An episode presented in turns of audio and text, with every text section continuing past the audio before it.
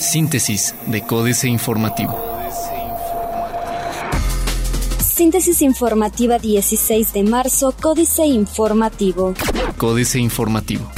Pancho Domínguez descalifica críticas de la UAC a postura del gobierno sobre huelga. Oscar Guerra Becerra, abogado de la Universidad Autónoma de Querétaro, es la persona menos indicada para emitir una opinión en torno a la postura de gobierno del Estado con respecto al movimiento de huelga, sentenció Francisco Domínguez Servién, gobernador del Estado. En entrevista, refirió que fue justo el abogado de la UAC quien abandonó las negociaciones sobre la mesa con el Sindicato de Trabajadores y Empleados de la UAC, por lo que pidió que este tema no se desvirtúe y mejor ponga más voluntad para que los alumnos regresen a clases.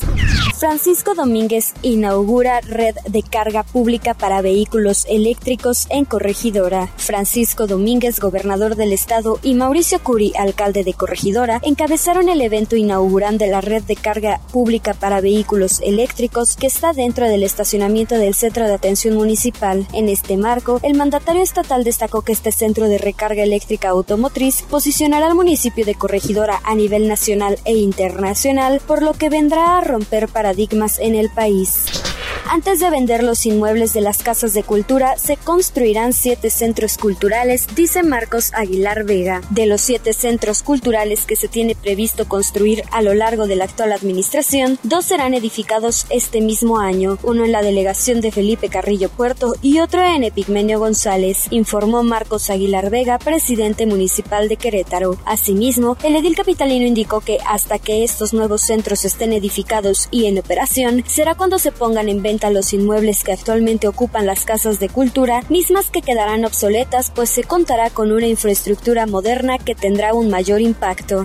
Universidad Autónoma de Querétaro entregará nueva propuesta al sindicato para solucionar la huelga, dice Oscar Guerra. Una nueva propuesta será entregada al Sindicato de Trabajadores y Empleados de la Universidad Autónoma de Querétaro por parte de la universidad, anunció Oscar Guerra Becerra, representante legal de la institución, quien afirmó que la universidad continúa dispuesta a solucionar el conflicto de huelga. En la Junta Local de Conciliación y Arbitraje, Guerra Becerra en conjunto con Laura Leiva Saavedra, líder del Estehuac, y Ergat Insunza Bastelleros, presidente de la Junta, anunciaron que los próximos días se llevará a cabo la entrega de la nueva propuesta.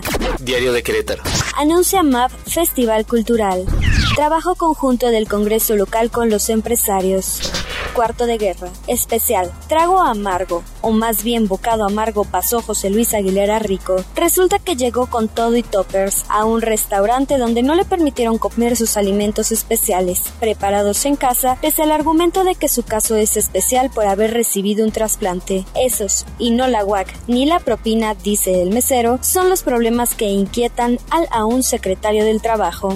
Avance de 51% en el paso inferior Balvanera. Plaza de Armas. Tiene paso vehicular 51% de avance, dice Comisión Estatal de Caminos. Entrega Gobierno del Estado obras de tránsito en Centro Sur. Entrega Mario Calzada 101 becas estudiantiles. Apoyan sindicatos a Leiva. El corregidor. Insisten empresarios en 3 de 3. Indiferencia. Ciudad Mujeres sí se queda en la capital. Incertidumbre por continuidad de Universidad de Pemex. El gobernador de Querétaro, Francisco Domínguez Servién, admitió que desconoce si continúa o no en puerta la construcción de la Universidad de Petróleos Mexicanos en el estado. Noticias. Interesa el teleférico a cuatro empresas, dice Mario Calzada. A la venta siete casas de cultura y nueve bibliotecas. Convenio Fonacot Canaco. Hay 341 millones de pesos para colocar créditos. Reforma. Escapan del Servicio de Administración Tributaria 388 mil millones. La megadeuda fiscal de casi 18 mil millones de pesos que el fisco no logrará cobrar a Oceanografía es solo una fracción de los miles de millones a los que difícilmente podrá echarles mano. El lunes, un tribunal federal resolvió en definitiva que el adeudo fiscal fincado a la empresa de Amado Yáñez no puede ser reconocido en el concurso mercantil de la compañía y negó por unanimidad un amparo directo promovido por el Servicio de Administración Tributaria. Faltan competencia entre fondos. En México hay mucha necesidad de mover recursos, pero poca competencia entre los fondos de inversión. Esto provoca que los ahorradores tengan un número limitado de opciones atractivas para depositar su dinero, además de que los pocos jugadores de la industria apuestan poco a la creación de nuevas empresas, coincidieron expertos. Prevén mayor pago por bono de nuevo aeropuerto internacional de la Ciudad de México. Castiga Chicago medida de Los inversionistas del mercado de futuros de Chicago están tratando de recortar sus pérdidas, afectando de paso al peso mexicano. Esto ante el impacto que tuvo en el tipo de cambio la decisión de Banxico de aumentar tasas de interés y vender dólares de forma directa. Con ello, explicó Gabriela Siller, directora de análisis económico de Banco Base, los especuladores limitaron el fortalecimiento que pudo haberse esperado para la divisa mexicana debido al incremento de las últimas semanas en los petroprecios. La jornada.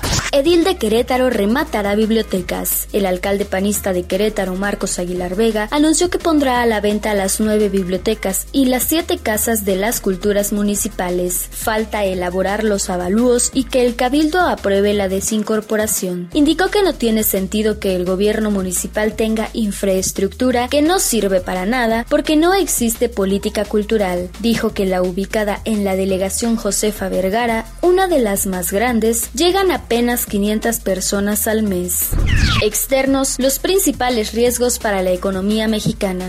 Usó el gobierno 20 mil millones de dólares para estabilizar el mercado a inicios de año. Familias de menores recursos pagan, con suerte, tasas de interés de 40%. Gastarán diputados casi un millón de pesos en seis boletos de avión. La Cámara de Diputados gastará casi un millón de pesos en boletos de avión de primera clase para seis diputados que viajarán a Zambia, África, a participar en la 134 Asamblea de la Unión Interparlamentaria y reuniones conexas que se realizará del 19 al 23 de marzo en Lusaka. Excelsior. Nuevo avance del dólar ante el peso. Baja productividad cuesta millones, son 57 mil millones de pesos por año. Respaldo total para petróleos mexicanos, dice Videgaray. Rechaza Secretaría de Hacienda y Crédito Público riesgo por crédito a Pemex. El subsecretario de Hacienda, Fernanda Portela Rodríguez, rechazó ayer que la banca de desarrollo se haya colocado en riesgo al otorgar un crédito de 15 mil millones de pesos a petróleos mexicanos para que liquide adeudos con firmas proveedoras. Así reaccionó el funcionario ante la advertencia de la calificadora estadounidense Moody's, según la cual Nafin, Mancomex y Banobras enfrentarán riesgos por el crédito otorgado. Internacional. Diputados argentinos aprobaron ley de pago a los fondos buitre y buscan sacar al país del default. Anticipan deterioro económico en México y corredoras realizan nuevo recorte de crecimiento. Acarician nominación Clinton y Trump. Venezuela afirma que 20 países productores de petróleo asistirán a reunión de abril en Doha. Otros medios. Es el momento de las fintech. Ayudan con la inclusión financiera. Sony venderá casco de realidad virtual a partir de octubre. Conoce el nuevo cambio de Instagram que tiene indignados a sus usuarios. Amazon se lo toma en serio. Una selfie será la clave para comprar online. Financieras. Dinero. Mancera culpa a otros de la contingencia. Enrique Galván Ochoa. ¿Alguien no tiene enfermo de las vías respiratorias a un familiar, a un compañero de trabajo o a un amigo? Los hospitales reportan un número extraordinario de casos. Ayer el gobierno de la ciudad decretó que el Metrobús diera servicio gratuito a fin de estimular a los ciudadanos a no usar el automóvil. Miguel Ángel Mancera se defiende, dice que no es su responsabilidad, sino de sus vecinos, las ciudades de la zona conurbada. México S.A. México. Bronce en deuda, Carlos Fernández Vega. Ni lejanamente es motivo de orgullo para los habitantes de esta república empeñada, pero el hecho es que en 2015, México, en el ámbito latinoamericano, obtuvo medalla de bronce en endeudamiento público, interno y externo, solo por debajo del nivel que alcanzaron Brasil, con oro, y Uruguay con plata, pero el gobierno peñanietista hace su mejor esfuerzo por lograr la primera posición regional, pues en lo que va de su sexenio, el débito público registra un crecimiento de 64%, más de 3 billones de pesos y contando para cerrar enero pasado en cerca de 8.5 billones. Capitanes. Marina Menú es capitana de Danone México y Centroamérica, líder en la comercialización de yogur en el país con 28% del mercado. Es un producto con márgenes para crecer si se considera que el consumo per cápita es de 8.5 kilos, mientras que en Francia y España es de 26 y 36 kilos respectivamente. Políticas. Astillero. Benevolencia elitista. Julio Hernández López. El sistema penitenciario mexicano tiene una vocación humanitaria original que es absolutamente diferente a la dantesca realidad que día a día se vive a lo largo y ancho del país. La imposición de la pena de privación de la libertad y el cumplimiento de tal sanción en establecimientos especialmente destinados a ese fin tiene como propósito filosófico la sana reinserción del individuo infractor a la sociedad. Contingencia. Jaque mate, Sergio Sarmiento.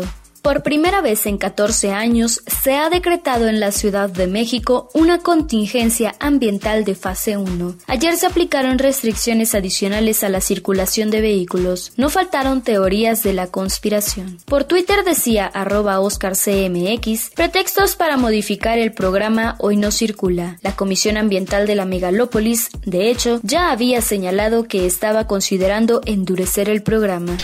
Ni partidocracia ni egocracia. Germán Martínez Cázares. Jorge Castañeda vuelve a perseguir utopías. Quiere subir al cielo del poder y le estorban los partidos políticos. Intenta una exclusiva y excluyente manera de llegar a los pinos. Su texto de pre-campaña.